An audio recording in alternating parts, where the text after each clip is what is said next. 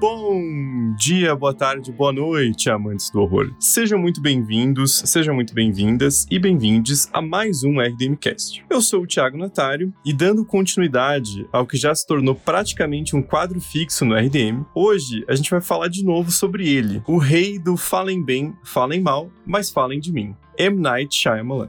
E para conversar comigo sobre o mais recente filme do velho novo Spielberg, eu tenho ela, uma das quatro cavaleiras do Apocalipse, Gabi Laroque. Qual delas eu ainda não revelei, e qual parte da humanidade estou julgando também não revelarei. Fiquem até o final deste episódio que talvez eu dê uma dica.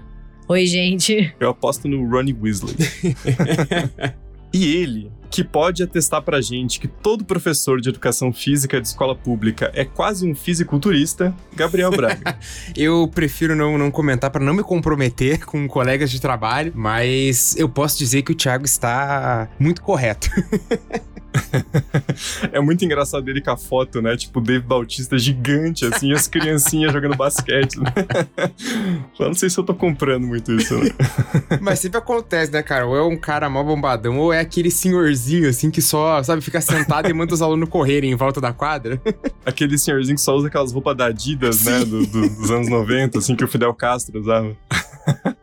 Bom, depois desse off-topic absurdo que chegou em Fidel Castro, bora então pros recadinhos. E na volta a gente vai conversar sobre o filme, que já começou o ano gerando disputas acirradas e dividindo opiniões, que é Batem a Porta.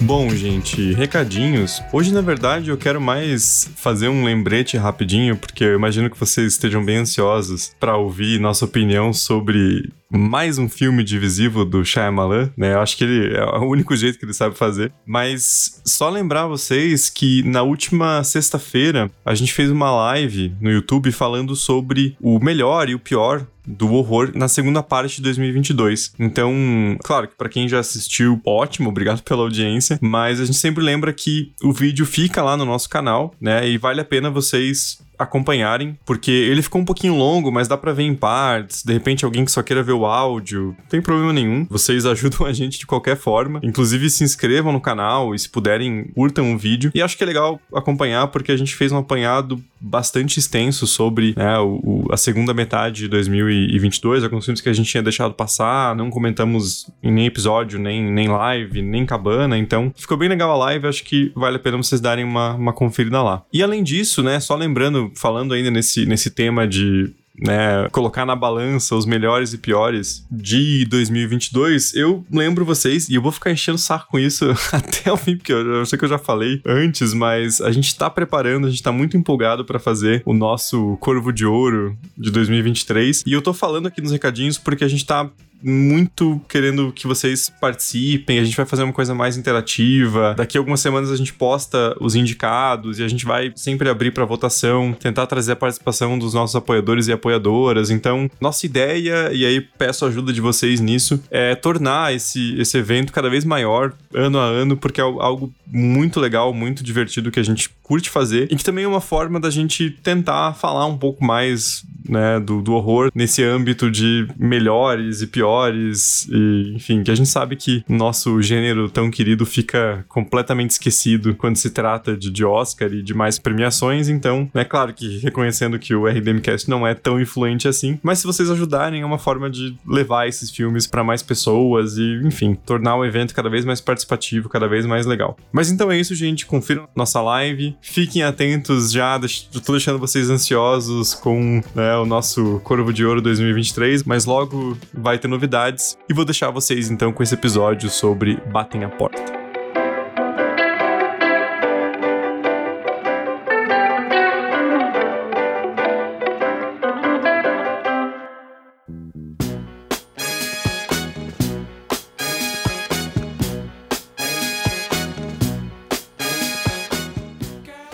Antes da gente falar sobre o novo filme do, do Shyamalan, só deixar um aviso aqui que a gente vai fazer um primeiro bloco, pelo menos um, né, uma primeira metade, falando alguns aspectos de produção do filme, né, e também dando uma premissa e algumas impressões iniciais, tudo isso sem spoiler. E aí, na segunda metade, a gente vai para spoilers mais pesados do filme, porque eu não acho que tenha nada que chegue a estragar a experiência, mas tem algumas coisas que a gente não tem como ficar sem comentar. Então, para quem tem essa certa sensibilidade a spoiler, gosta de ir assistir o filme sem saber nada da trama, né? Aí vocês pausem o episódio e deixam pra ouvir depois que assistir o filme. Bom, então, Batem a Porta, é que no, no título original em inglês é Knock at the Cabin, é um filme de 2023, produzido e dirigido pelo M. Night Shyamalan. E o filme, claramente, ele vem, né, na esteira ali, ele vem logo depois de um grande sucesso de bilheteria do diretor, mais um, né? Inclusive a gente comentou no Redemcast sobre o, o Shyamalan, que é o episódio de número 377, que o Shyamalan é um diretor extremamente rentável. Ele consegue trabalhar com orçamentos pequenos e os filmes dele geralmente geram muita bilheteria, né? Mesmo aqueles filmes mais merda, assim, que não ninguém gosta muito, que a crítica massacra, ele atrai público, né? Então o próprio Vidro, que é um filme bem recente, 2019, que fecha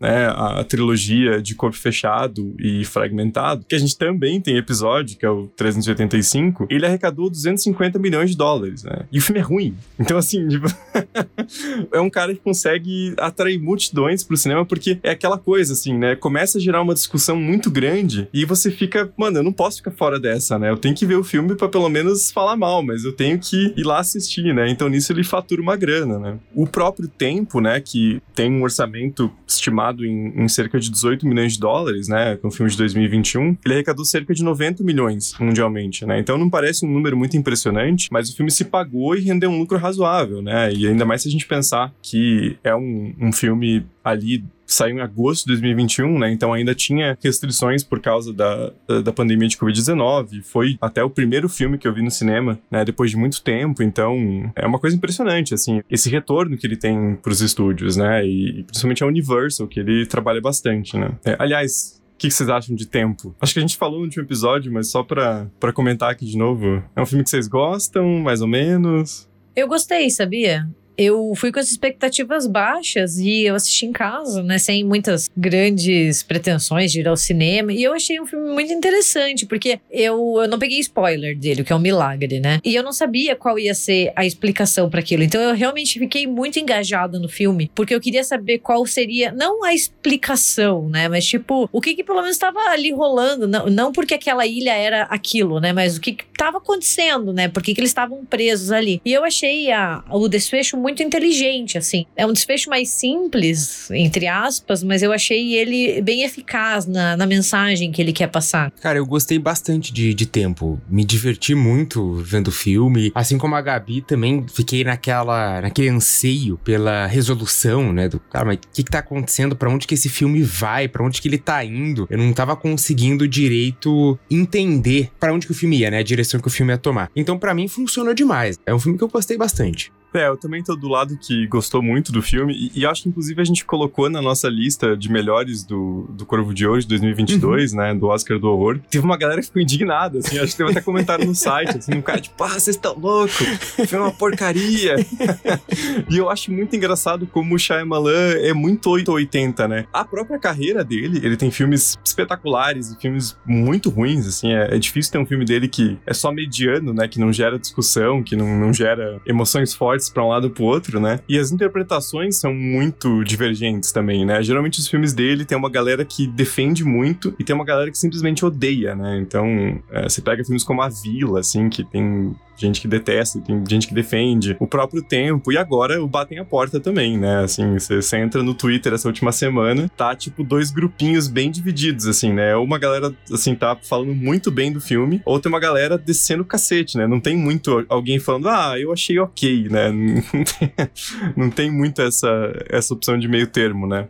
Mas assim, não entrando no mérito do batem a porta, né? Não, é mais no uhum. mérito uhum. Shyamalan, né? Às vezes eu tenho a impressão de que as pessoas curtem odiar ele, entendeu? que é meio que um ódio gratuito, sabe? Porque, cara, todo cineasta tem os seus altos e baixos, entendeu? Nem, nenhum deles vai sempre fazer só obras-primas maravilhosas. Tudo bem, tem alguns que são um pouco mais consistentes que outros, né? Uhum. Mas sempre vai ter essa divergência, né? Aquilo que a gente sempre falou, em todos os 50 mil episódios que a gente já fez sobre o Shyamalan, que você também, as pessoas esperam que ele refaça o sexto sentido, e isso não vai acontecer. Mas eu vejo muito na internet uma galera que não é eu gosto ou eu não gosto, porque ok, sabe? Você não é obrigado a gostar do filme, você pode sair do batem a porta e falar, beleza, eu não gostei, não gostei disso, não gostei daquilo, isso é completamente normal e saudável. Mas às vezes eu sinto que a galera curte odiar por ser dele, entendeu? É meio como se você já fosse pro cinema com uma ideia pronta de que você vai odiar porque é dele, sabe? Ele é o tipo de diretor que, independentemente do que ele faça, tem os haters de plantão, sabe? É,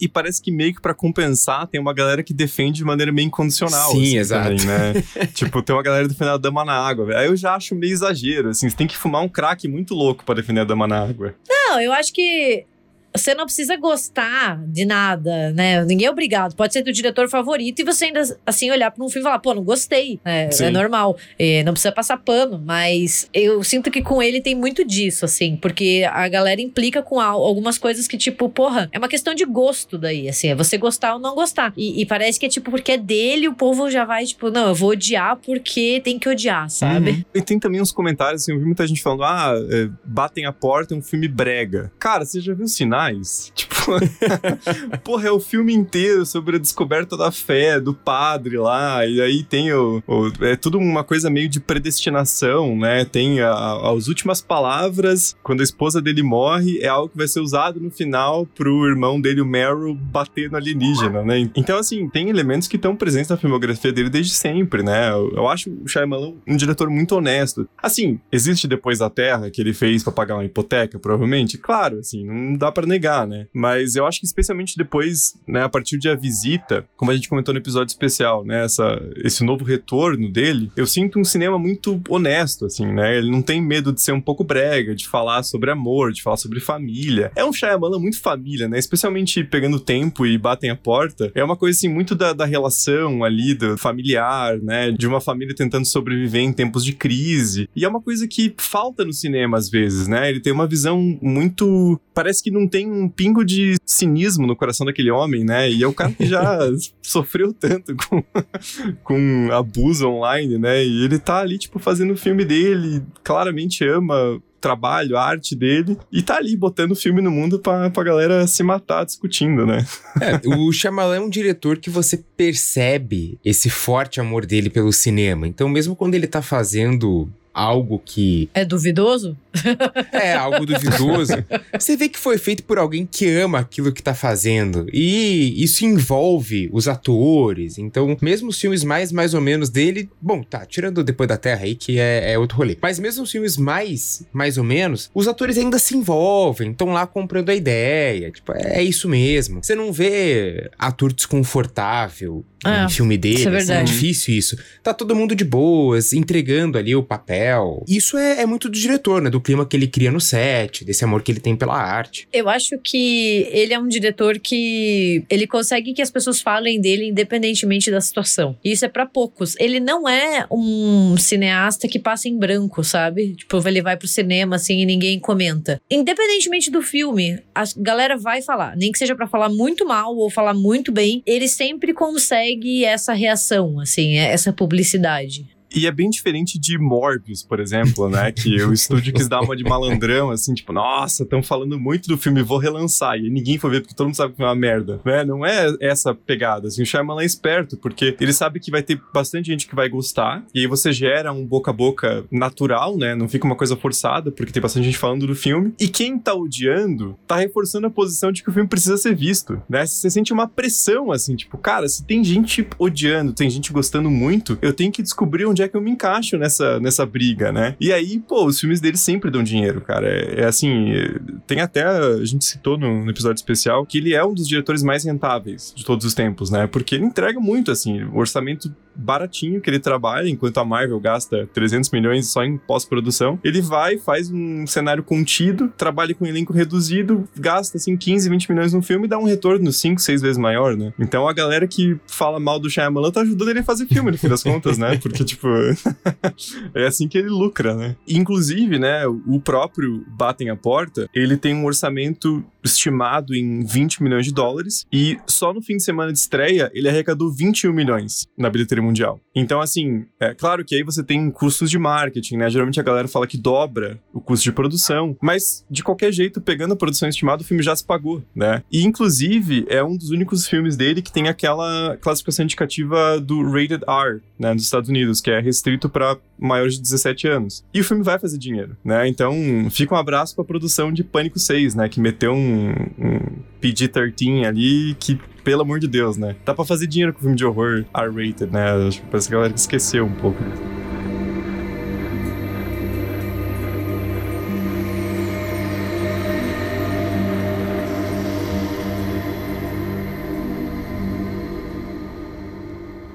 Mas voltando ao Batem a Porta, né? O roteiro do filme é coescrito pelo próprio Shyamalan, e que é uma coisa engraçada, né? Porque fazia tempo, se eu não me engano, desde o próprio Depois da Terra, que ele tá acreditado como um dos roteiristas, né? O que é bizarro de pensar, porque o Shyamalan é muito autoral, né? Mas é um, parece um, um trabalho de direção que acaba né, mexendo o rumo da narrativa, mas essa é a primeira vez em né, 10 anos que ele é acreditado como um dos roteiristas, e ele, na verdade, retrabalhou, revisou o roteiro do Steve Desmond e do Michael Sherman, que por sua vez é baseado no livro O Chalé do Fim do Mundo, que tem tradução, ele é vendido em português, que é um livro do Paul Tremblay, publicado em 2018. Eu não, não cheguei a ler o livro, né? Porque com todo esse hype do filme, ele tá difícil de ser encontrado, né? Uhum. Mas eu tava lendo algumas coisas, assim, né? Porque sempre fico interessada quando um filme parte de um livro. E eu vi muita gente falando bem do, do livro, falando que era um ótimo livro. Eu fui olhar que ele ganhou o prêmio Bram Stoker Award, né? Que é um tipo um prêmio de literatura fantástica e de horror muito famoso. Foi eleito o livro do ano pela Library Journal, até pelo BuzzFeed, sabe? É, foi Uhum. Elogiado pelo Stephen King, né? Então, assim, é uma obra grande, não é que o Shyamalan foi lá e pegou uma coisinha que ninguém tava prestando atenção. E eu fui ler algumas diferenças e é muito significativo, depois a gente até pode comentar, o final, o final do filme e do exato, livro exato. são muito diferentes. E eu acho que isso é muito significativo do cinema do Shyamalan, porque a gente tava falando, né, ah, sobre sinais, né? A galera falou que o Batem a Porta é brega, né? Daí o Thiago falou, não, mas sinais também é. O tempo também é, né? E eu acho que todos Sim. esses filmes, eles têm uma linha de pensamento em comum, assim, uma mensagem meio parecida talvez nem mensagens, mas talvez algumas temáticas que ele quer trabalhar e que ele traz, assim. Então talvez isso até explique por que, que ele muda o final do livro, entendeu? O Shyamalan tem um cinema emotivo, né? O anti-Christopher Nolan. Assim, é, o, o Nolan é aquela coisa, assim, tipo, higienizada. Não que eu não goste, tá, gente? Tem coisa que eu não gosto, mas enfim, né? E aí ele quer falar de amor, assim, interestelar, fica aquela coisa forçada, ridícula. Chata. Enquanto que o Shyamalan assim, é brega, é, mas, cara, assim, né, falar de amor é brega. Então, assim, ele tá ali e é o cara que dá a cara tapa, né? Porque é muito fácil adotar uma postura cínica, né? De, de ah, não, que lógica, não sei o que e tal. E ele coloca nos filmes, é tipo, cara, assim, a gente já falou, a Dama na Água é ruim, é ruim pra caralho. Mas é, é- tem toda uma metáfora ali de, de uma, um mundo sendo salvo pela magia que, sabe, tem alguma coisa ali. Você vê que é um filme que ele queria fazer por conta disso, né? Então sempre tem um, parece que tem um, um significado maior que não é algo assim, tipo, ah, uma parábola, mas é um, uma certa emoção, assim, né, que ele tá querendo transmitir. É, tem uma mensagem bonita, geralmente, os, os filmes dele, de, sei lá, confiar na, na humanidade, acreditar. Se bem que esse último aí já talvez não, não tanto assim, mas Aham. sempre tem uma, uma questão, né, de, ah, o amor, a união, uma coisa de confiar na, na humanidade, no, talvez no futuro da humanidade, numa próxima geração, né? Que ele também é um diretor que gosta de trabalhar com criança e ele trabalha Uhum. bem com atores mirins, né? Fica um, um trabalho legal. O Dama na Água é, é muito sintomático disso, essa magia e como o adulto pode se encantar ainda, que é a gente se encantando com os filmes dele, né? Mesmo as partes mais bregas. Aham. E falando no Dama d'Água, eu não me conformo como o Paul Giamatti e a, e a Bryce Dallas Howard investem num filme tão ruim, assim. tipo, eles claramente, assim, estão achando que eles vão ser ser indicado ao Oscar, porque o Shyamalan deve ter vendido muito bem a ideia, assim, tipo, não, porra, faz isso aqui, você é uma, uma ninfa da água que vai salvar o mundo, e a Bryce Dallas Howard, caralho, vamos lá. e aí o filme... O homem tem lábio. É, exato, exato.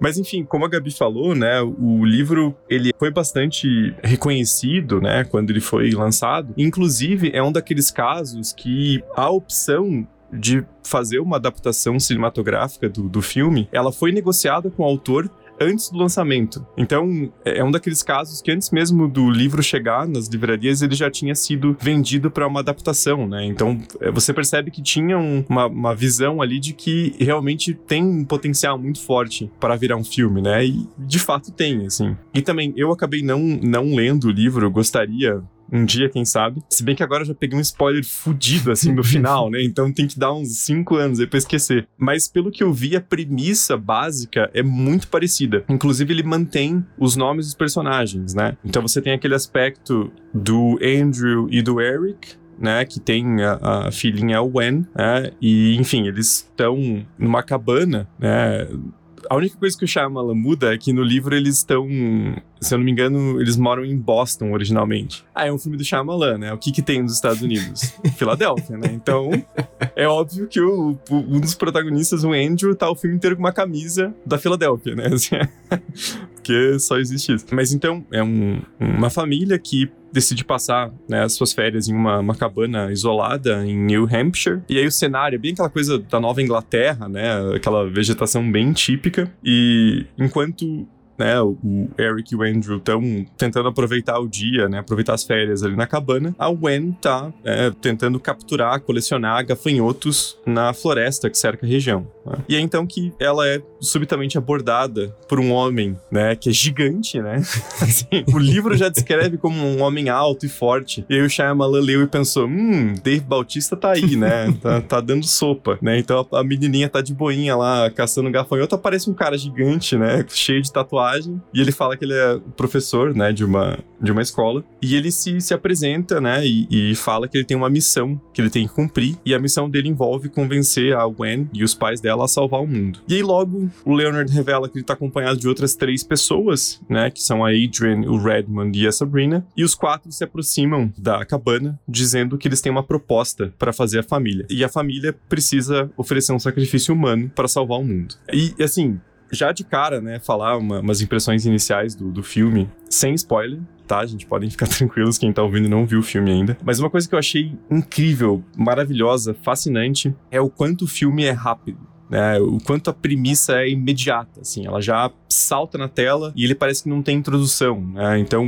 a gente tem aquelas umas cenas iniciais ali, enquanto os créditos estão passando, vai mostrando umas fichas que a gente depois pesca, que são as visões que os quatro personagens têm, né? Eles estão meio que desenhando aquilo, mas a gente já vai direto na Wen, a gente não conhece o Eric e o Andrew antes, é só a menininha, chega o Leonard, e aí, assim, já exaltar de cara a interpretação do Dave Bautista, que é perfeita assim. Ele consegue se distanciar maravilhosamente bem daquela coisa mais, né, cômica do, do Drax, né, enfim, aquela coisa brutal do Duna, né, que ele passa o filme inteiro grunhindo. E ele tem um pesar no olhar que é incrível, assim, né. Se esse gigante tá, tá triste é porque o negócio é pesado mesmo. E eu acho incrível como o filme já começa de cara, assim. Você tem dois, três minutos, já tá naquela situação de tensão e tudo se move muito rápido, né. E você fica se perguntando como que ele vai manter aquela tensão alta durante o filme inteiro e eu acho que ele faz de uma maneira espetacular. Assim, eu gostei muito do filme, provavelmente mais até do que tempo. Assim, tô, tô do lado da galera que fala Shyamalan, me dê entretenimento e ele dá. muito. E eu acho o filme muito, muito bom. Tem alguns, algumas ressalvas, algumas críticas, como sempre, mas acho um filme muito bom. E aí, passo a pergunta para vocês. O que, que vocês acharam de Batem a Porta? Eu vou concordar com vocês. Essa falta de uma introdução é muito benéfica pro filme, porque, enfim, ele tá inteiramente pautado nas interpretações, né? Ele não vai se fiar em efeito especial, em coisa assim, não é esse o foco do filme. É realmente os diálogos e os sentimentos envolvidos. Melhor interpretação que eu já vi do Dave Bautista, tá ótimo, e vai muito é, de encontro com o que ele tem falado atualmente em entrevista, que ele quer parar de fazer papéis mais cômicos e se dedicar mais ao desenvolvimento de um ator dramático, né? Então, por isso até que é muito provável que o Drax morra no Guardiões da Galáxia 3 aí, porque, segundo o Dave Bautista, ele tá abandonando o papel, né? Então, a gente sabe que na Marvel você não abandona, né? Você, o papel morre. não tem muito como você sair, né? Eu tenho um comentário só sobre esse assunto. Por que choras, The Rock? Por que choras? não, isso não é um hate ao The Rock. Eu gosto dele, assim. Só que eu gosto dele em papéis específicos de comédia. Porque quando ele tenta ser dramático, ou quando ele tenta ser sério, é um desastre. E o Dave Bautista aqui mostra que não, que ele Nossa, consegue, que ele tem um caminho, assim, a, a ser percorrido. Ah, ele mostra que os brutos também choram, né? Também amam, também não é. Porque realmente tem uns atores que chega na parte dramática não, não entrega muito. O próprio Jason Momoa é meio travadão, assim, né? O Sim, Dave sim. Bautista dá vontade de dar um abraço nele. E ser esmagado por ele, né? No, no meio tempo, né? Não, pô, ele manda muito bem. O Jonathan Groff. São atuações é, excelentes. Talvez eu tenha gostado dele menos do que do que tempo, ou o mesmo tanto. Assim, eu não achei um baita de um, de um filme, mas é um filme bom, né? Tá muito, muito longe de ser um filme ruim. Eu vi gente falando, não, é. O Shyamalan é lançou mais um filme ruim? Não. Nossa, tá muito longe disso. O filme é bom. Ele só não me agradou tanto quanto outros títulos do diretor. Putz, eu gostei muito, muito, muito mais do que eu imaginava que eu iria gostar, assim, sabe? Eu Sim. fui no cinema, eu assisti, achei, ah, beleza, né? Mais um do Shyamalan, mas eu gostei muito, assim, eu acho que ele é um filme que a gente sai muito reflexivo. Pensando sobre todas as questões que ele impõe pra gente. E além da questão dele ter um ritmo muito bom, como vocês ressaltaram, né? Tipo, ele só começa, não tem aquela coisa da introdução, aqueles filmes que a gente fica, tá, quando vai começar? Né? Quando vamos entrar? Não, ele já tá ali, né? E tem aquela questão de ser um ambiente controlado, né? Então não tem muito lugar pra onde ir. É, eu Hum. achei o que, o que mais me pegou no filme, né? Antes da parte dos spoilers, é o desenvolvimento de personagens que ele consegue fazer. Porque a gente gosta daquela família, a gente gosta do Eric, a gente gosta do Andrew, a gente sente um carinho pela Wen, por mais assim que a gente conheça muito pouco deles, né? Mas a gente tem ali uns flashbacks que mostra assim algumas Uhum. partes da vida e é uma é uma história bonita, é aquela família que você quer meio que fazer parte assim. E você também se compadece dos quatro estranhos que chegam. E então Uhum. assim, você tem esse desenvolvimento de personagem aliado a ótimas atuações daí, né? Porque é uma coisa muito difícil de fazer se você não tem bons atores, mas você sente, você sente a dor do personagem do Dave Bautista, você sente a aflição daqueles pais, você sente o nervosismo de uma das moças, né? Então, assim, eu acho que você acaba ficando muito preso aos personagens. É um Uhum. filme que ele, ele consegue fazer você ficar, putz, eu sei que o desfecho vai ser merda. Ou, por exemplo, eu sei que nem todo mundo vai sobreviver, mas eu queria que desse, entendeu? Eu queria que tudo desse certo. E ele introduz um dilema moral muito grande, né? Na verdade, uma, uma série deles, né? E aí, assim, é, pra não encherem o saco, eu eu tô comparando, comparando filmes, não o diretor. Mas eu acho que ele tem um pouco da, da pegada de alguns filmes do Hitchcock, né? Assim, de você já começar de cara com a ação e com né, a introdução do, do dilema principal, do grande conflito, e o filme te captura muito rápido, né? É, inclusive, eu fui assistir no cinema, né? E eu tava, assim, eu tinha acabado de. tava trabalhando com uma coisa, preocupado com, né, volta às aulas, enfim, preparando aula. Entrei no cinema, né, um sábado. Geralmente eu evito no cinema, no, assim, no, no sábado à tarde, porque, né, assim, dito e feito, entrou 15 adolescentes em fileira. Falei, puta que fodeu, né? Fodeu, eles vão ficar azul. E, cara, na real, assim, eu não sei se eles estavam quietos ou se eu tava cagando, porque o filme me pegou de um jeito, assim, que eu tava só, tipo, grudado na tela, tipo, caralho, o que eles vão fazer? Quem é esse cara? E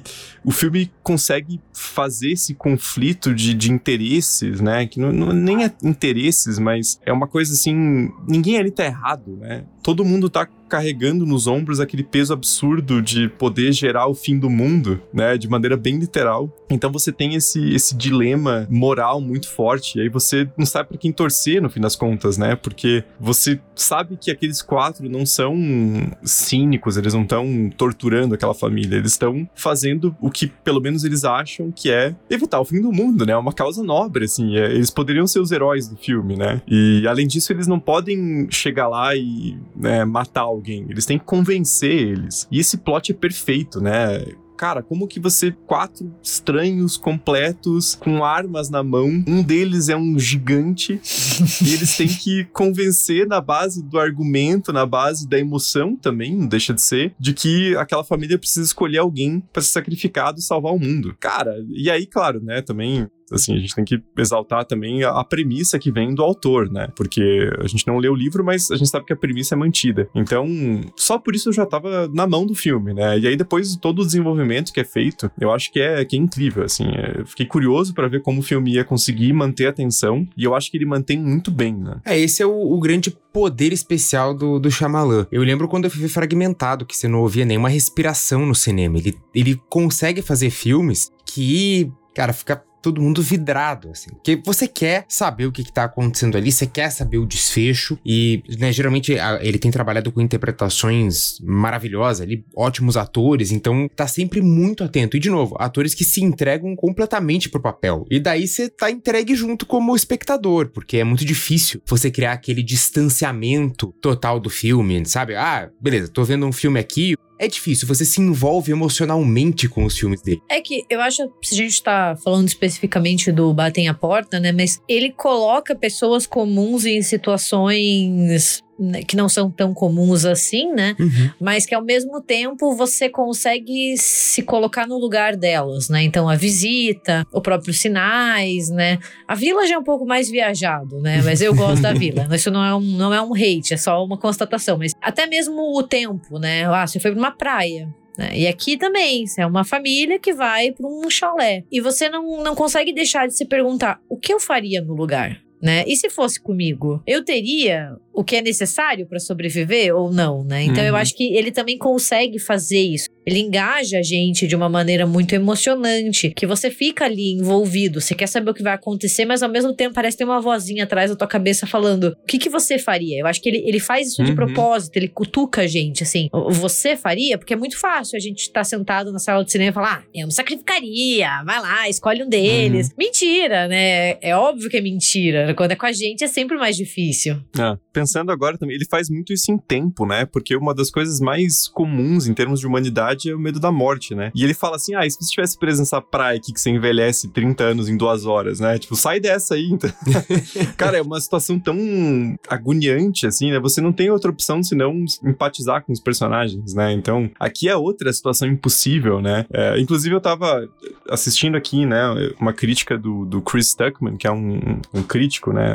É bastante famoso do, do YouTube dos Estados Unidos, e ele comparou a premissa do filme com o episódio de Twilight Zone. Eu achei que faz muito sentido, assim, né? Nessa ideia de algo muito contido, muito pequeno, né? A gente fica naquela cabana quase o tempo inteiro, mas o que tá em jogo é o fim do mundo, né? São implicações muito grandes, né? Então a gente tem essa conexão do íntimo, né? daquele seio familiar, em contraposição ao mundo inteiro e desastre. E é, é uma coisa muito. Parece que não combina, mas o Shyamalan costura de um jeito que fica perfeito, assim, né? E uma das construções assim, né? Porque a gente tá falando de fim do mundo, né? Então eles vêm esses estranhos e chegam para essa família e falam: Ó, oh, se vocês não escolherem, o mundo vai acabar, né? Um dia vocês têm que se sacrificar e a gente não pode tomar essa decisão por vocês. Tem um, um detalhe, né, que é muito crucial. Nem sei se seria um detalhe, né? Mas assim, ele começa de uma forma muito sutil e vai crescendo pro desfecho do filme, que é o fato de você ter dois personagens ali, o Eric e o Andrew, que têm visões de mundo muito diferentes. E eu Sim. acho isso, assim, uhum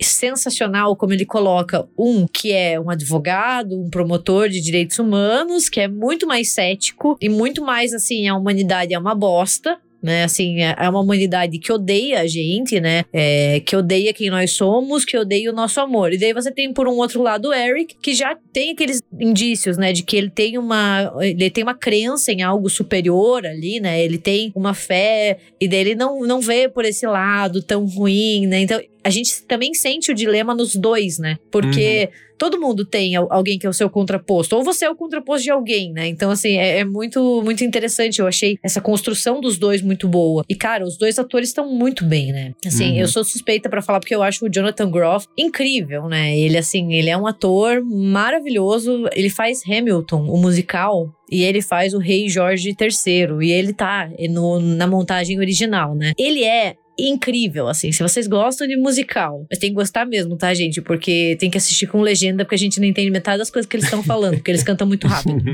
Também tem que assistir Hamilton com o celular na mão para você ficar procurando quem são os personagens, porque a gente não sabe nada de história Sim. dos Estados Unidos, então, tipo, que se foda, né? Mas ele faz o, o, rei da Inglaterra, o George III, né? Ele tá ali na, na montagem original e ele tá incrível, assim. Ele é um ator fantástico e você vê essa versatilidade dele também. Uhum. E, e, ele também é o Holden em Mindhunter. Assim, eu sinto que enquanto eu continuar falando, ela estará viva no, nos nossos corações e há esperança. Vai voltar, vai voltar.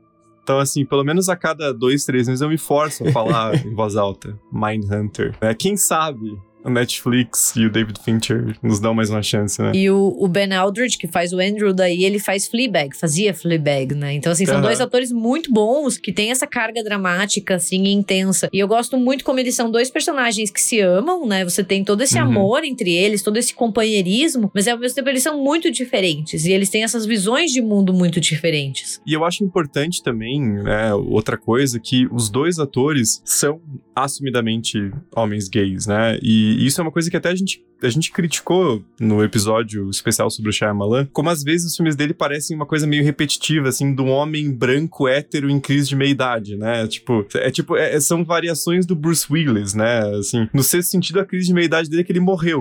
Beleza, né? O que é uma, é uma crise considerável, né? Assim, eu acho que você é um fantasma, que você não sabe que você morreu, e você descobre que você morreu, não deve ser uma coisa muito fácil de resolver, né? Pois é. E a tua psicóloga ou psiquiatra nem tá discutindo, entendeu? Com quem que você vai lidar? Aham. Uhum. E o corpo fechado, que é tipo, e se o super-homem fosse um fracassado que não sabe que ele é o super-homem, né? é, é basicamente, é, tipo.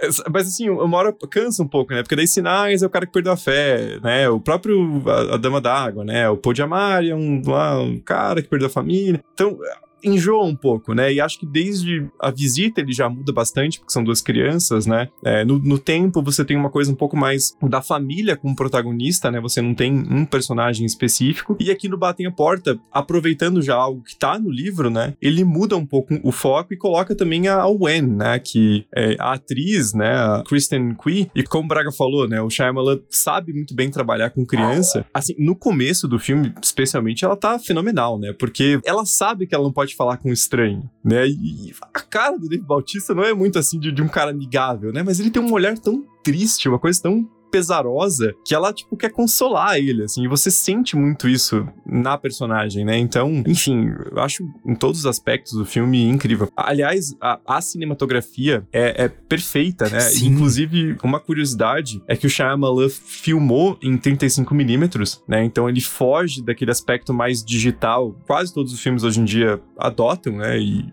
e assim, não, às vezes combina, às vezes não, mas eu acho legal ele voltar pros 35mm. E inclusive ele falou que a instrução que ele deu pro cinematografista, né, que é o Jerry Blash, que sei lá como é que fala, é usar lentes antigas que eram muito comuns nos thrillers mais clássicos dos anos 90, né? Então o filme tem essa pegada um pouco mais analógica, né? O que é muito importante, cara. E aí, porra, a mixagem de som, né? Eu acho assim incrível como cada passo que o Dave Bautista dá naquela cabana arranje. Esse tipo, cara, cara é gigante, né?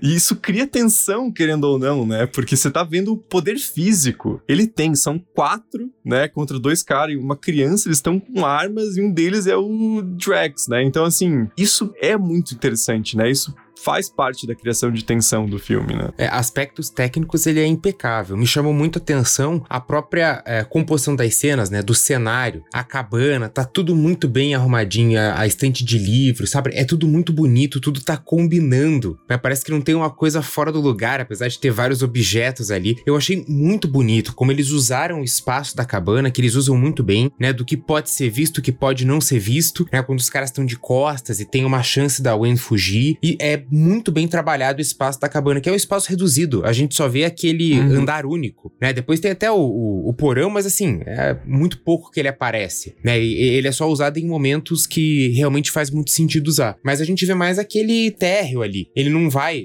Acho que não tem um segundo andar, até é só o porão mesmo. Uhum. Mas você vê ele usando, ah, a varanda, depois tem que sair, tem uma casa na árvore, mas é tudo muito bem utilizado, né? Dessa questão de ele estar tá num cenário menor, mas e isso não incomoda, né? Não, não ficou um filme claustrofóbico no sentido ruim, né? De você, cara, mas que saco, uhum. esse filme tá dentro, ficou uma luz estranha, fica uma sensação de um filme preso. Não, ele sabe usar aquele espaço muito bem. E ele tem uma direção que enaltece as atuações também, né? Aquelas cenas iniciais entre a Wen e o Leonard, ele usa um plano muito fechado no rosto dos atores, né? Então você não consegue não olhar e você tá observando os olhos, né?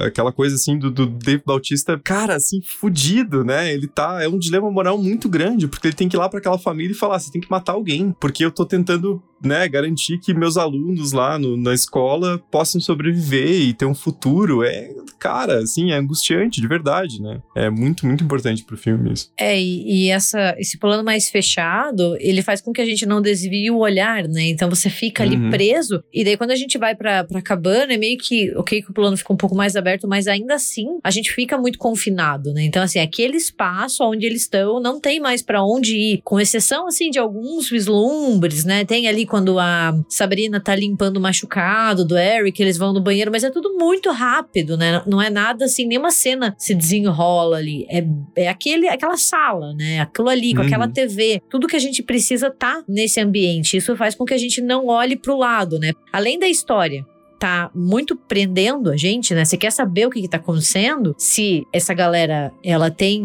realmente razão, ou se eles só são um bando de lunático, né? De fundamentalista religioso, de uma seita, alguma coisa, né? E além de tudo, não tem muito para onde a gente olhar, porque a gente tá confinado, que nem eles ali, né? É. Não, a hora que eles batem na porta, e acho que é o Eric que fala: Porra, deve ser as testemunhas de Jeová. Cara, é muito engraçado, porque eles estão te falando do fim do mundo, né? E ele, meu Deus, não abre a porta, deve ser as testemunhas de Jeová.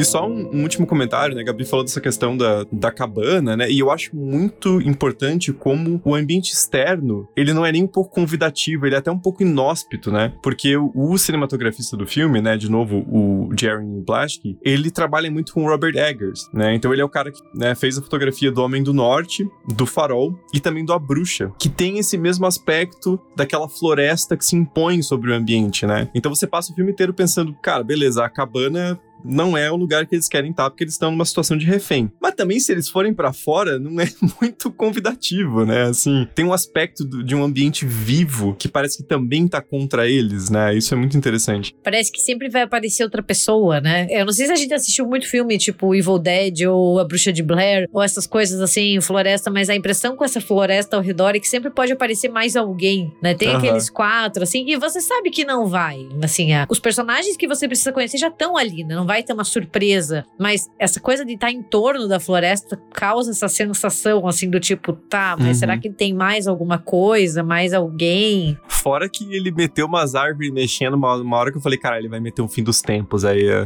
ou no fim das contas é a natureza querendo matar o ser humano de novo. Eu não acredito que ele vai fazer isso, cara. Traumas. O maluco tá fazendo um. Ele tá fazendo um remake de fim dos tempos a olhos vistos, cara. Como é que ele tem a audácia, né? Mas não, podemos garantir aqui sem spoilers não é essa a ideia. Né?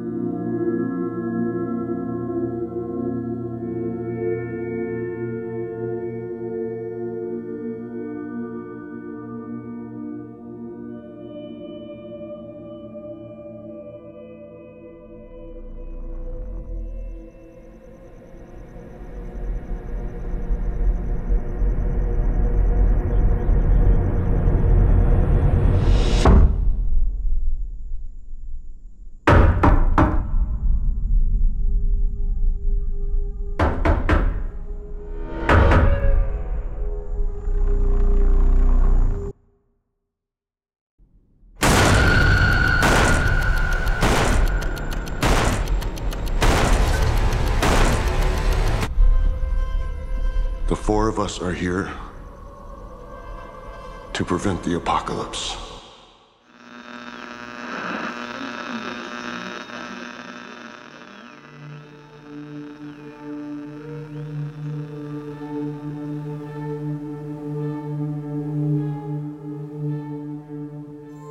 Bom, então agora passando por uma análise um pouco mais específica da trama, o que acarreta spoilers, né? Então, se alguém tá aqui até agora e ainda não viu o filme e pretende ir ver sem saber nada muito significativo da trama, a gente recomenda que pare o episódio e volte depois. Apesar de que não tem um grande plot twist, né? Assim, é uma coisa que eu achei até interessante que o Shyamalan não cai, né, naquela mesma coisa do, do ah, de ter um plot twist e tal. Ele tem algumas, não são nem viradas, né? É uma trama que ela é um pouco enigmática. Você fica se perguntando o que que é, o que não é, e no final ele dá uma resposta, mas não chega a ser uma, uma grande virada que muda tudo, né? Que é um vício que ele tinha caído lá no né, Dama da Água, Fim dos Tempos, que felizmente parece que ele não tá preso a isso em todos os filmes, né? E claramente o Batem a Porta, ele tem uma, uma, certa inspiração, uma certa semelhança com dois subgêneros muito importantes e muito populares do horror, né? Por um lado, a gente tem os filmes de invasão domiciliar e por outro, os filmes sobre o fim do mundo, né? Sobre apocalipse, sobre algum desastre natural, principalmente, né? Do lado dos filmes de invasão doméstica, eu vejo muita semelhança com o Funny Games, né, de 97, do, do Hennick, em português é Violência Gratuita, com o Quarto do Pânico,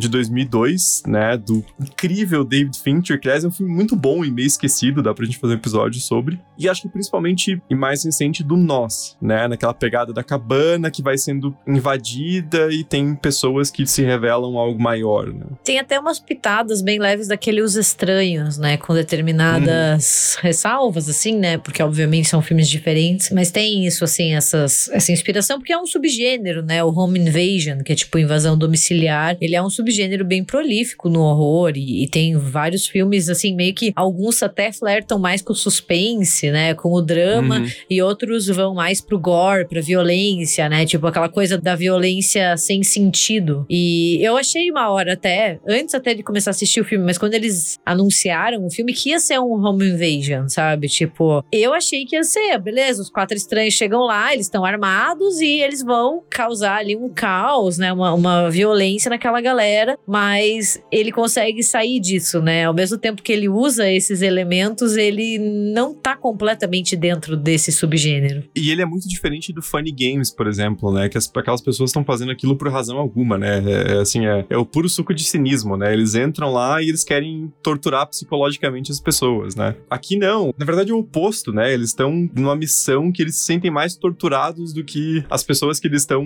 atacando, né? Então, é, acho que isso é muito interessante. Se passa dentro dentro da mente dos personagens, né? Esses, esses embates, né? E aí, no campo já dos filmes, especialmente desastres naturais, né? Não só de apocalipse, tem algumas semelhanças com um impacto profundo, né? O clássico, clássico da temperatura máxima, né? Que passava praticamente todo domingo, né?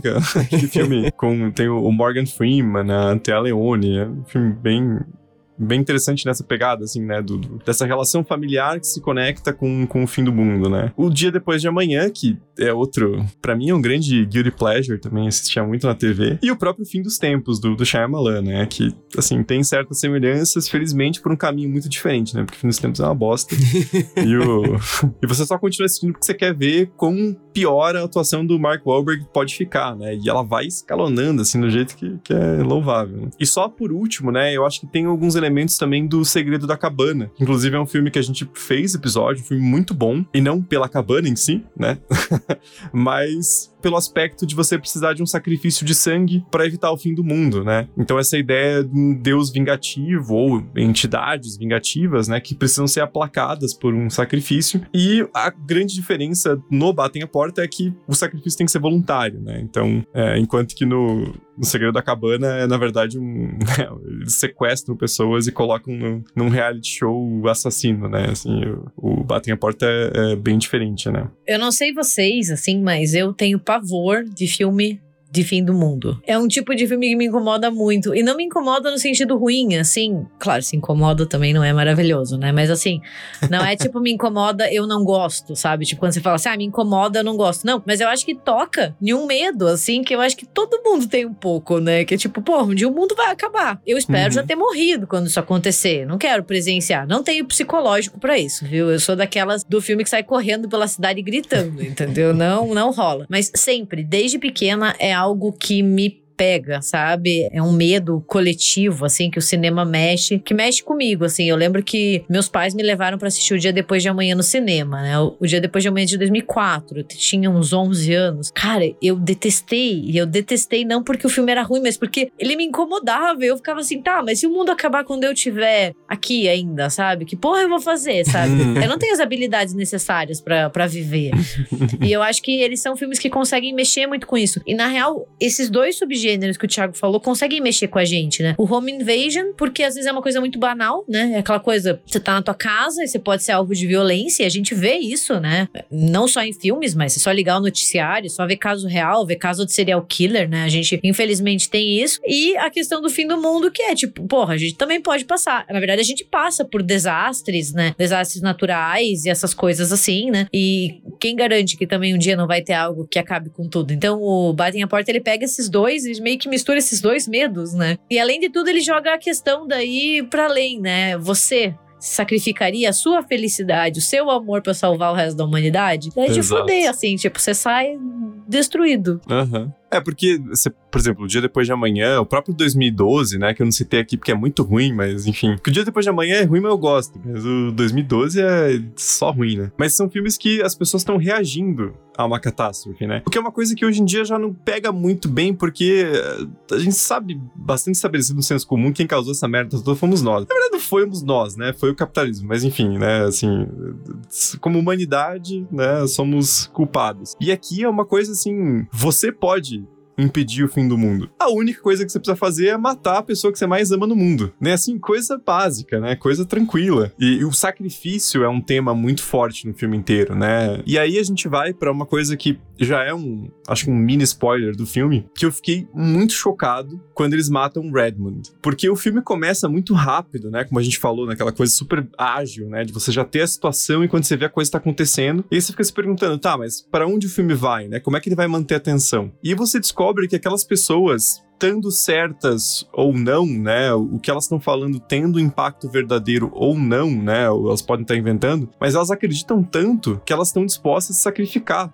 por aquilo. E aí o Redmond se ajoelha e toma uma machadada na cabeça, né, de forma meio ritualística assim. Então, aquilo já eleva, né, as consequências um nível absurdo, né? Porque você sabe que aquelas pessoas não vão estar dispostas a desistir de maneira alguma, né? Elas estão prontas a abrir mão da sua própria vida, né? Então, cara, isso gera um nível de tensão muito, muito alto, né? Concordo. E as mortes são todas fora de, de tela, né? Ele opta por não explorar essa violência na, na lente da câmera, então ela te pega de um jeito diferente, né? E eu acho que ajuda ainda nessa coisa do, ó, a gente não tá fazendo essa morte para explorar o choque, tá? Pela repulsa ao sangue ou coisa assim. Não. É mais uma questão narrativa de aumentar o mistério, de você ficar quem que são as pessoas, o que, que tá acontecendo, o que, que vai para frente. Então eu acho que até tirar da, da tela funcionou bem dentro do roteiro. Uhum. É, tanto que o filme é, é R-rated mais pela, pela temática pesada, né? E pela linguagem, né? Tem um monte de fuck toda hora.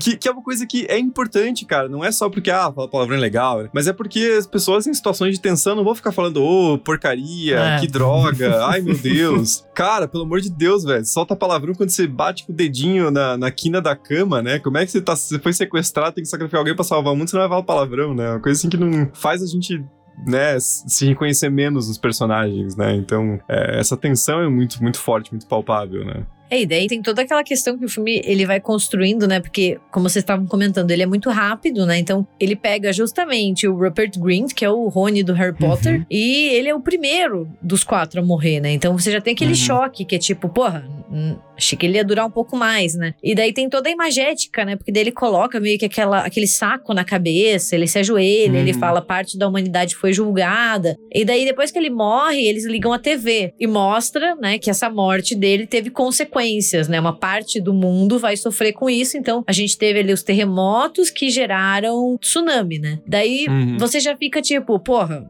tá, eles estão falando a verdade ou não, é só uma coincidência, né? Porque com o Shyamalan você fica, tá, e se esse filho da puta só estiver dizendo que é tudo coincidência, né? Você fica. Uhum. E daí você fica o filme inteiro pensando assim, tá, mas quando os outros morrerem, o que, que vai acontecer? Você fica curioso, é uma curiosidade meio mórbida, mas de, pô, Uhum. tá, e daí Sim. quando a segunda for, quando o terceiro for, o que, que diabos vai acontecer com o mundo, né? Não, e é muito bem costurado, né? Porque eu adoro como o Andrew é cético. Porque realmente, né, cara, eles não vão comprar de cara essa ideia de uns quatro lunáticos que apareceram batendo na porta deles, falando que eles têm que matar alguém, né? Assim, fazer o maior sacrifício possível, né? Matar alguém que você mais ama. Uma coisa que você não vai acreditar do nada, né? E eu adoro como o filme brinca com isso, porque aquela reportagem de TV é muito porca, né? Assim, tipo.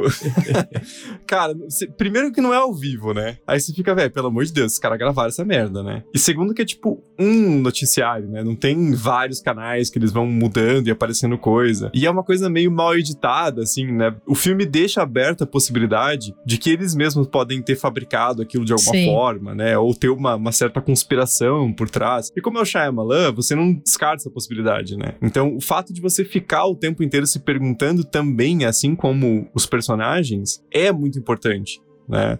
O próprio Eric, apesar de ser um pouco mais disposto a acreditar que o, que o Andrew, também não é um idiota, né? Ele não fica tipo, ah, porra, então é verdade. E entra em desespero e fala, ah, então temos que matar alguém, né?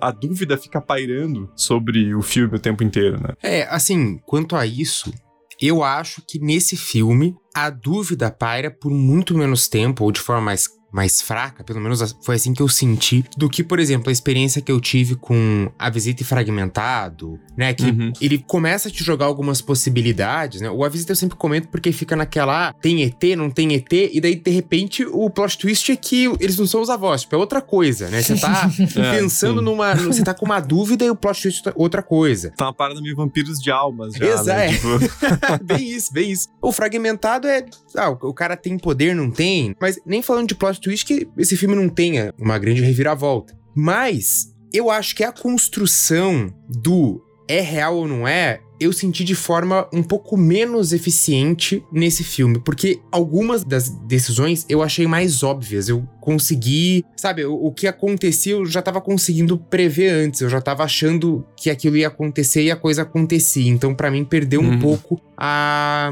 a magia, perdeu um pouco o efeito dessa dúvida. Por exemplo, o Eric, que é o cara que bate a cabeça, ele que é o que abre uma possibilidade de acreditar. Daí fica naquilo, tá, deu Andrew, ah, você bateu a cabeça, né? O cara tá delirando. Você fica, tá, é um elemento legal de usar, mas talvez pudesse ter sido feito de uma maneira um pouquinho diferente, trazer algum Uhum. outro Alguma outra coisa pra ajudar mais na dúvida. Eu, eu achei que faltou um pouco de elemento pra causar mais dúvida. Porque eu acho que ficou desproporcional. Ficou muito elemento de que aquilo não estava acontecendo do apocalipse, né? Principalmente porque teve um foco ali no Andrew, do ó, a reportagem do jornal foi gravada. Isso aqui não é de agora.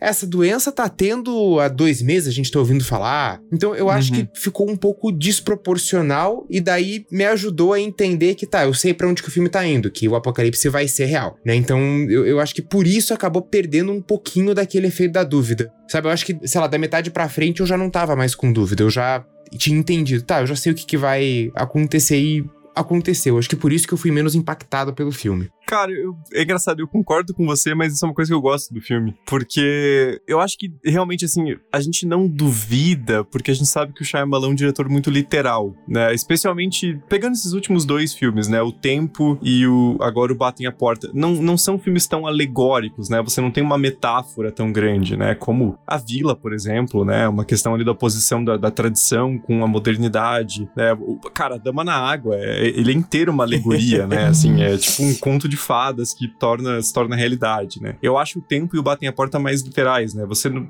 é uma praia que as pessoas envelhecem, que as pessoas não estão loucas. Você tá vendo elas envelhecerem, né? O batem a porta, eu não acho que a dúvida seja necessariamente pro espectador. Uhum. É uma dúvida que é importante pros personagens. Porque seria muito estranho se eles comprassem de uma vez, entendeu? Sim, Também sim. tem isso, assim. Se do nada, ah, não, beleza, então vamos escolher aqui, né? O filme inteiro tem essa discussão entre acreditar e não acreditar, né? Então, Uhum. é, eu concordo, eu acho que talvez seja mais pros personagens, porque a gente fica um, um tempo, né? Eu acho que a gente fica um tempinho pensando, mas depois você fala, não, beleza, vai ter o apocalipse mesmo, entendeu? Uhum. É, assim, o que eu critico mais no filme é, primeiro, as cenas do apocalipse acontecendo, elas claramente faltam um orçamento, né? Sim. Fica curto, Tem, assim, tem porque... uns CGs meio feinhos ali de uns É. aviões caindo que você fica assim, ah, ficou feio. E aí, assim, parte de mim coça pra dar um, passar um paninho pro Shyamalan, porque, né, tem um carinho pelo nosso amigo. Fala assim, ah, mas é pra jogar a dúvida que de repente o Andrew tem razão e tal. é, mas é meio porquinho mesmo, É, né? porque, gente, estão caindo 700 aviões, entendeu? Acho que a dúvida, É. ela já foi embora, Pois né? é. Assim, o maremoto, né, barra tsunami, você até consegue, tipo, ok, né? A, a Uhum. reportagem já tá, já tá gravada, né? O abalo sísmico foi há quatro horas atrás, então eles poderiam Hum. ter. Mas quando começa a cair os aviões do céu, daí você fica, não, beleza. Porque não é que eles estão caindo, eles estão despencando, né? Como se, Uhum, tipo, sim. alguma, um campo eletromagnético fosse desligado. Assim, tipo, Deus apertou o interruptor e puf, caiu tudo, entendeu? Só que como as cenas são meio ruins, né, parece que tem uma certa artificialidade, assim, você não consegue pensar, não tem tanto impacto, é isso que eu tô querendo dizer, você não pensa em, porra, pessoas estão morrendo, são 700 aviões, põe aí 10 mil pessoas morrendo de uma vez, porque é tudo meio falso, Sim. né, você fica assim, tipo, é, É, mas enfim, esse CGI defeituoso a gente tem que passar pano mesmo. Não tem que passar quando o filme tem um orçamento de 300 milhões os caras ficam mandando DLC de filme. Pra cada semana o filme tá diferente, porque eles estão atualizando. Você fica, não, gente, é bagunça daí, né? É. Toda essa precarização que tem, né? Dessa terceirização de. De Sim, efeitos sim. especiais e tal, mas, né, pô, tem um baita do orçamento. O Shyamalan fez ali com orçamento pequenininho, então a gente perdoa. Tipo, tá, tá, tá falso essa onda? Tá, mas beleza, vai.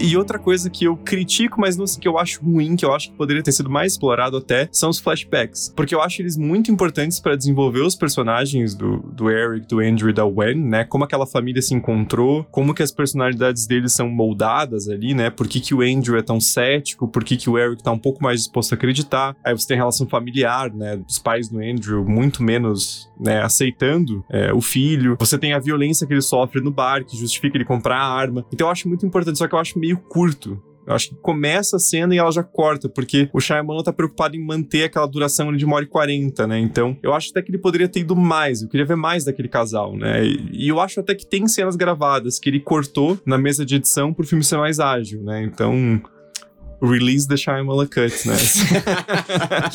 eu vejo esse filme de novo com mais 30 minutos de boa.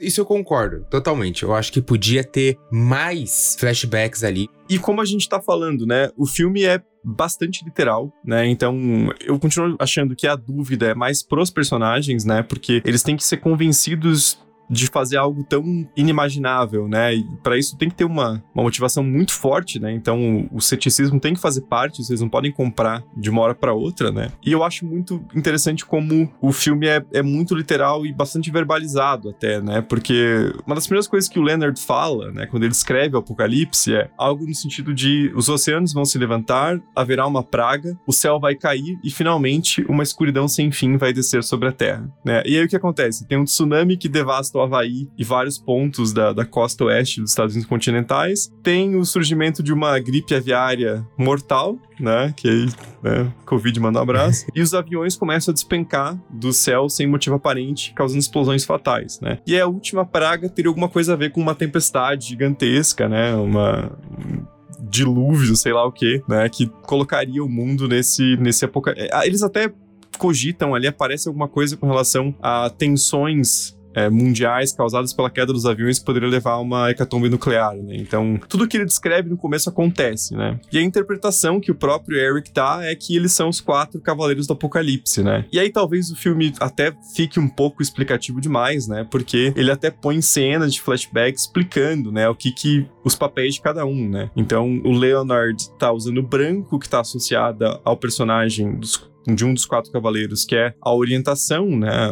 O que ingleses falam guidance. O Redmond usa vermelho, né, que representa malícia, maldade, enfim. O amarelo ali da Sabrina representa a cura e o azul da Adrian uma ideia de acolhimento, né? E essa cena eu acho que é um pouco tosca, porque ele corta pra ela tá tipo passando a maionese no pão da menina, assim, tipo, não é nada assim, tipo, super incrível, né? Assim.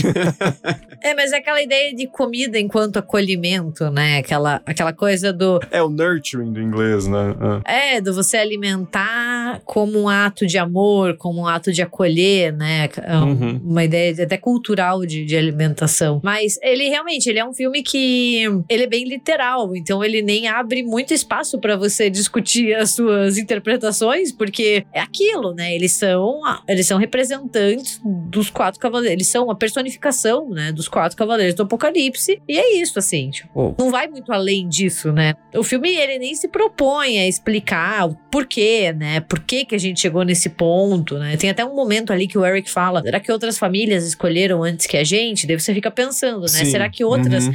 pessoas ao longo da humanidade já tiveram que fazer essa escolha, né? Uhum. É, e aí nesse, nesse sentido assume até uma pegada meio de horror cósmico, né? Porque aqueles quatro personagens, eles estão fisicamente agindo, né? De maneira a aprender e tornar o, o Eric, o Andrew e a Gwen reféns. Mas eles mesmos estão reféns de algo maior, né? E eu acho legal o filme não, não chegar a explicitar o que que é aquela entidade, né? É, inclusive, teve gente que não gostou do filme apontando uma interpretação conservadora. Nessa ideia, assim, de que, primeiro que o filme talvez, de alguma forma, possa reforçar teorias da conspiração desses lunáticos que acreditam no fim do mundo, né? Uma coisa assim, tipo, ó, eles estavam certos. E a ideia de, de que aquela família, que é uma família bastante não tradicional, né? Pensando assim, no que a gente tá acostumado a ver no cinema, eles são obrigados a fazer um sacrifício para salvar um mundo que, como o próprio Andrew fala, odeia eles. né? Eu acho que essa visão dá para entender mas eu não vejo dessa forma, justamente porque é o Shyamalan, né? Talvez se fosse outro diretor, né? Tipo Michael Bay, da vida, que sabe, um escroto, assim,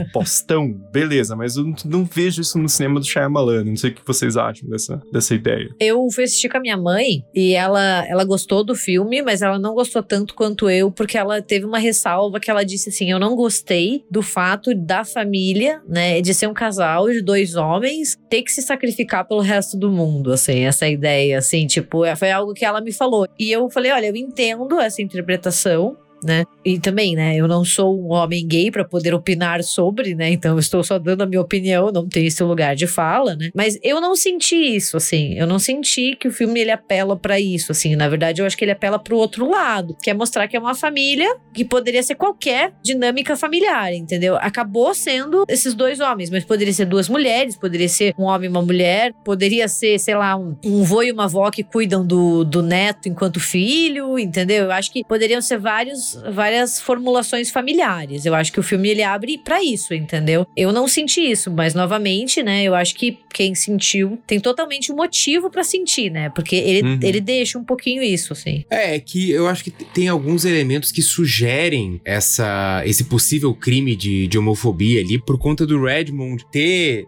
sido provavelmente o cara que agrediu, porque no, no flashback não fica tão claro. Depois, quando ele pega a Aham. identidade, tá, é, é o mesmo nome lá, né? O Obeno. Mas no flashback você ainda Mas fica... é um cara. Não, mas peraí, é um cara ruivo em Massachusetts, né? O nome dele ser O'Bannon é tipo O'Brien, assim, de- deve ter uns 400 mil, né? Não, acho que não é nada assim, uma prova definitiva, É, né? Não, tem razão, tem razão. E daí você tem essa- essas possibilidades, né? Mas eu, eu acho que eu tive a mesma impressão da Gabi. Eu não tive esse, esse sentimento. Pra mim, ficou muito claro que era um elemento aleatório, que realmente poderia Uhum. ser qualquer um ali, não tinha essa. é, esse problema prévio, né? Ele, tipo, os quatro ali não sabiam, o Dave Bautista sabe na hora, então eu, eu concordo com a Gabi. Eu acho que ficou bem, bem explícito esse caráter de aleatoriedade no que tá acontecendo. É, pra mim, o único motivo deles serem o alvo é o fato deles se amarem. É. Assim, sabe? Tipo, é aquela Uhum. coisa. E eles se amam tanto que vai ser uma decisão muito difícil, né? Então, assim, é um sacrifício pra todos os envolvidos. É, Obviamente, pra quem morre, mas também pra quem tem que optar ficar. Então, eu acho que daí fica muito o motivo da escolha, não é a pauta da sexualidade nem a pauta de gênero, mas a pauta Uhum. do amor. Isso é meio brega, mas tudo bem. O filme é brega, né? E tudo bem. É, não, é que eu falei a pauta do amor, entendeu? Foi isso que eu falei que é brega. Ah, Mas é isso, sabe? Tipo, eu, eu senti, mas não sei se alguém tem uma opinião diferente, eu gostaria de saber também, né? Porque a gente às vezes não tem a sensibilidade ou até a subjetividade necessária pra ler e ver o filme com um Uhum. outro olhar. É porque, assim, de novo, também deixar claro, não tem lugar de fala e acho que é uma visão bastante possível e válida do filme, até porque o Shyamalan é um cara que a gente gosta muito, mas ele, assim, diversidade nos filmes dele é, é- parece que fica atrás das câmeras, né? Às vezes falta um pouco, assim. Só que, por outro lado, você pode enxergar o que o filme tá dizendo, na verdade, é que aquele casal, né, com aquela menina ad- adotada, que tem um monte de velho branco filho da puta no Congresso dos Estados Unidos e de outros países, dizendo que aquele casal não pode adotar aquela menina, porque é contra as leis da natureza, qualquer bosta conservadora assim, eles são as pessoas que mais se amam no mundo, então o sacrifício que eles têm que fazer é mais forte. E eu até vejo gente, aqueles conspiracionista, trampista, idiota nos Estados Unidos, tendo essa visão e ficando puto com o filme, né? Porque inclusive perguntaram pro Shyamalan, né, o que, que ele achava da galera dizendo que o filme era, né, lacração. Claro que em inglês eles falam lacração, né? Eles falam do, do woke culture, enfim, essas baboseiras, né? Então eu acho que tem essas duas visões e, enfim, né, não, não tem uma, uma resposta definitiva, né? E, e acho que isso é, é uma coisa positiva. Não necessariamente, né? Mas enfim, eu acho que isso é uma coisa que é, é uma, uma, uma coisa que deixa um pouco aberto, né? Porque, como a gente falou lá no começo, o final do livro é bem diferente, né? E no final do livro, a Gwen morre. Não porque eles, um, um dos dois, o Eric ou o Andrew, fazem um sacrifício, mas porque em uns momentos em que o Andrew tá disputando, né? Lutando contra o Leonard pela arma que ele leva pra cabana, a arma acaba disparando e mata o Gwen. E aí no final do livro, o Eric e o Andrew, né? O, o- acho que quem fica viva, na verdade, é a Sabrina, né? O Leonard morre antes. E ela fala: Ó, vocês têm uma última chance de salvar a humanidade. Vocês têm que matar um de vocês dois. E eles falam: Não, foda-se. Né? Assim, tipo, a gente acabou de perder nossa filha. Se isso não é sacrifício suficiente pra Deus, ou enfim, essa entidade cósmica, ele que se foda, né? A gente vai ficar, né? Se apoiar um ao outro. Eu acho um final bom. É claro, é, é muito difícil colocar num filme, né? Porque você não vai matar a criancinha ali. Mas acho que pro livro, bom, não li, né? Mas parece funcionar bem em termos de, de história, né? Eu acho que são dois finais muito diferentes, né? O final do livro, ele é muito mais pessimista, com essa ideia de que não há nada que vale a pena se sacrificar por, sabe? Então, Uhum. assim, que se foda, a humanidade, a gente não vai se sacrificar por ela, porque não vale a pena e porque, olha o que aconteceu, a gente perdeu o nosso grande amor, que é a nossa filha, né? Então, que se foda, a humanidade vai acabar, né? Lembra até um pouco o final do Segredo da Cabana, Aham, sim. que é tipo, mano, hum, não vai acontecer, sabe? Eu não vou abrir mão da minha vida por essa galera que tá cagando pra mim. Então é um final muito mais amargo. E mais ateu também, né? Tipo, se, se esse Deus vingativo que tá julgando a gente, ele se foda, né? Exato. Se a morte de uma criança inocente não é o suficiente pra fazer isso parar, o que é, Uhum. entendeu? É muito um Deus do É. Antigo Testamento, né? Essa coisa implacável, né? Isso se for Deus, né? Porque por mais que faça uma menção aos quatro cavaleiros do Apocalipse, a gente já pensa, né, em um apocalipse cristão, em nenhum momento eles falam Deus com letra maiúscula, né? Então pode ser qualquer Uhum. outra entidade, né? Ou qualquer outra divindade. Agora eu vejo o filme com um final bem mais positivo, né? Que é aquela ideia, e daí entra naquilo que a gente tava falando, né? De uma linha do diretor, de sinais, de tempo, que é existe uma parte da humanidade que, que merece ser salva, né? Que existe uma Uhum. parte da humanidade que é boa, que ama, que se ama, né? E, e ele até mostra isso, né? Depois, quando o Eric ele se sacrifica pela Wayne, porque ele fala, né? Eu não quero que minha filha cresça em um mundo devastado, né? Eu quero dar um futuro pra ela, eu quero que ela viva. E daí tem ali um momento na TV que tem um homem falando como tentou salvar os filhos e conseguiu. Daí tem uma enfermeira falando que, ah, a UTI parou de receber crianças com a gripe, porque elas estão salvando. Daí tem um monte de gente indo pro aeroporto pra encontrar suas famílias, pra ver que tá todo mundo bem. E daí eles chegam numa lanchonete, tem uma mulher falando eu te amo, a gente já vai se encontrar. Uhum. Então ele mostra, por essas pessoas vale a pena salvar o mundo, né? Então é um final bem mais positivo, né? Bem mais humanitário, amigável, né? Assim, tipo, eu acho que depende muito da, do que você quer ver, né? Porque eu acho os dois finais muito bons. O do filme, ele é mais emotivo, né? Você fica mais tocado, né? Essa ideia do vou me sacrificar, não só pela humanidade, mas principalmente por vocês dois, né? Vocês são os meus grandes É. amores. Eu não quero que vocês cresçam em um mundo, que vocês fiquem em um mundo devastado. Uhum. É um final muito mais melodramático, né? E eu acho nesse sentido, de novo, não tô comparando os diretores, ninguém me meu saco. Mas eu acho nesse sentido um pouco parecido com o cinema do Spielberg, né? É aquela coisa assim, eu tô fazendo um filme sobre o Holocausto, esse filho da puta que torturou, assim, centenas de pessoas, mas no fim das contas o Schindler salvou uma galera. E isso faz valer a pena, né? E eu acho necessário, cara, porque assim, não criticando, eu adoro um filme cínico, né? Eu adoro, assim, um, um, um Banshees de Inisherin, que o cara mora numa porra de uma ilha na costa da Irlanda e ele corta os dedos da mão porque o amigo dele é um chato e ele não quer mais conversar com o amigo. Eu acho importante ter também, mas eu acho importante também ter um, um filme que, né, traz um pouco de esperança, assim, uma coisa um pouco mais apaixonada pela humanidade, né? Que reflete a paixão do Shyamalan pelo cinema, né? E, cara, como é bom ter esse cara fazendo filme, né? E tendo orçamento, por mais que não seja um mega orçamento, mas conseguindo lançar os filmes dele no cinema, dando retorno e trazendo histórias, né? E, e sem aquela coisa, assim, de, né, o cara tendo que fazer filme bosta, Will Smith pôr o filho dele porque o cara não tem grana, né? Sim, então, pô, continue o que você tá fazendo, Shyamalan. Tá dando certo, né?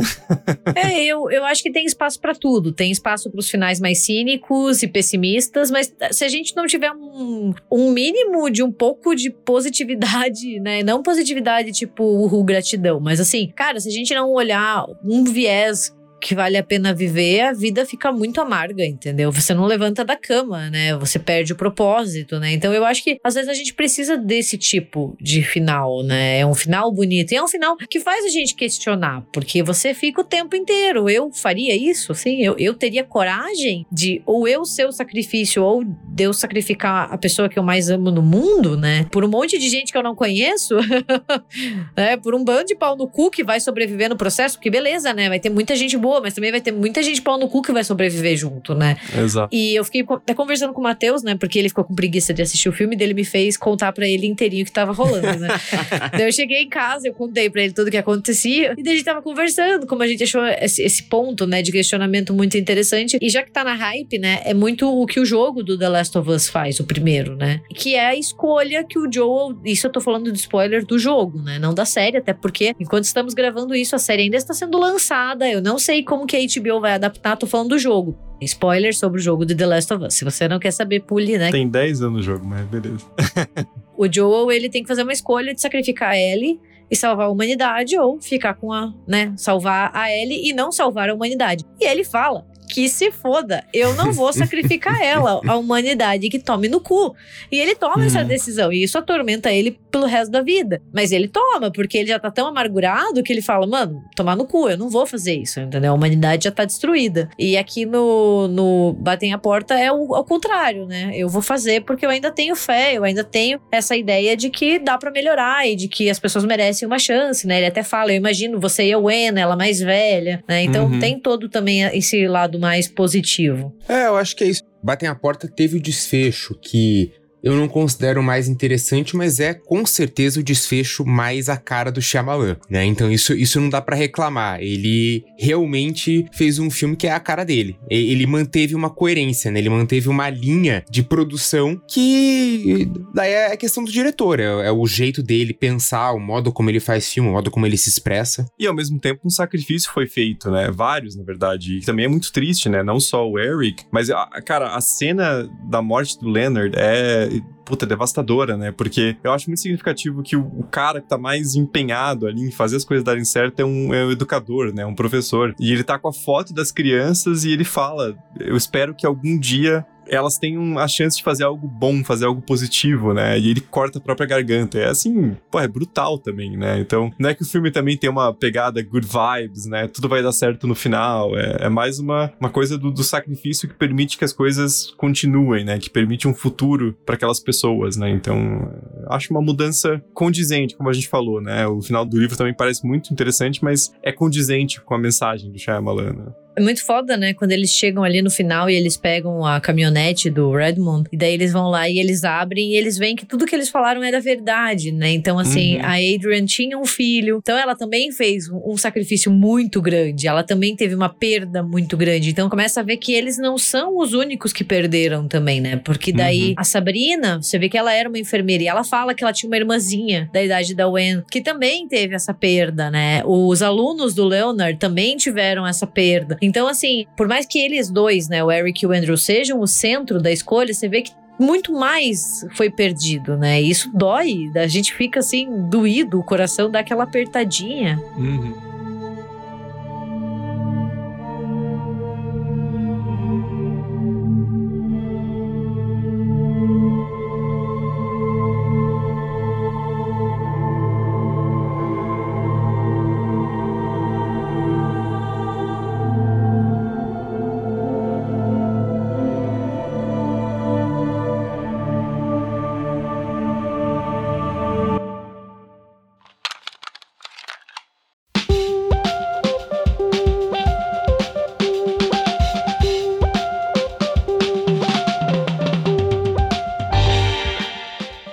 gente, então chegamos ao final de mais um ADMcast do nosso quadro fixo Shyamalan dirige, né? Só faltou um plot twist no meio. Mas então contem pra gente de que lado vocês estão, né? Porque eu acho que ninguém tá achando Batem a Porta ok. Talvez o Braga, né? Você dá o quê, Braga? Três estrelas, três e meio? Eu dei 3,5. Ali no, no, no site eu dei 3,5. Tá. É a primeira pessoa que eu vi que não tá ou gostando muito, tipo a Gabi, ou odiando, assim, e falando que eu vi uma merda. Então, se você tá mais do lado de quem gostou muito, se você tá mais do lado de quem não curtiu, ou de quem achou o filme bom, mas não tudo isso, comentem com a gente sempre mantendo respeito, né? Porque tem uma galera que parece que perde a razão quando vai falar de Shyamalan, né? Como se fosse a pessoa mais detestável do mundo, os filmes são merda e quem gosta é burro, né? Assim, tipo... Na verdade, as pessoas perdem a razão com muitas coisas, né? Porque elas levam a sério, assim, coisas que não devem ser levadas levadas, porque querendo ou não, é um filme, né? Então, assim, gostou, não gostou, bola pra frente, né? Acho que, assim, não é um filme também que vale a pena você brigar e entrar em discussões e até mesmo tipo, baixar o nível por causa disso, Uhum. entendeu? É, não vai ter um referendo, gente, não vai mudar a constituição do país.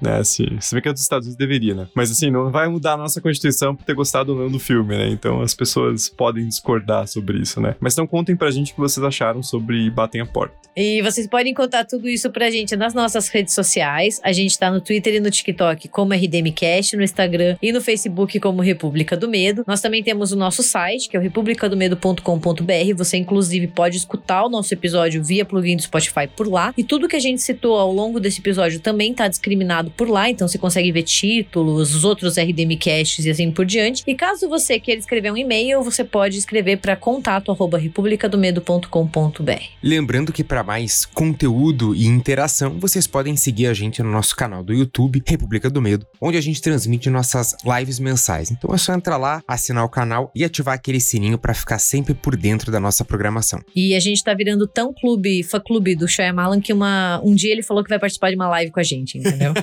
vai mesmo, vai mesmo. Seria o plot twist do século, né? Assim, tipo, ele dá bola pra gente, assim, tipo, hi guys. Mas então é isso, gente. Vamos ficando por aqui nesse mais um episódio sobre o Shyamalan, porque a gente nunca cansa. E as pessoas também, né, continuam comentando. Então, o RDMcast de hoje vai ficando por aqui. Obrigado pelo carinho, pela atenção de sempre e até quinta-feira que vem. Até. Até.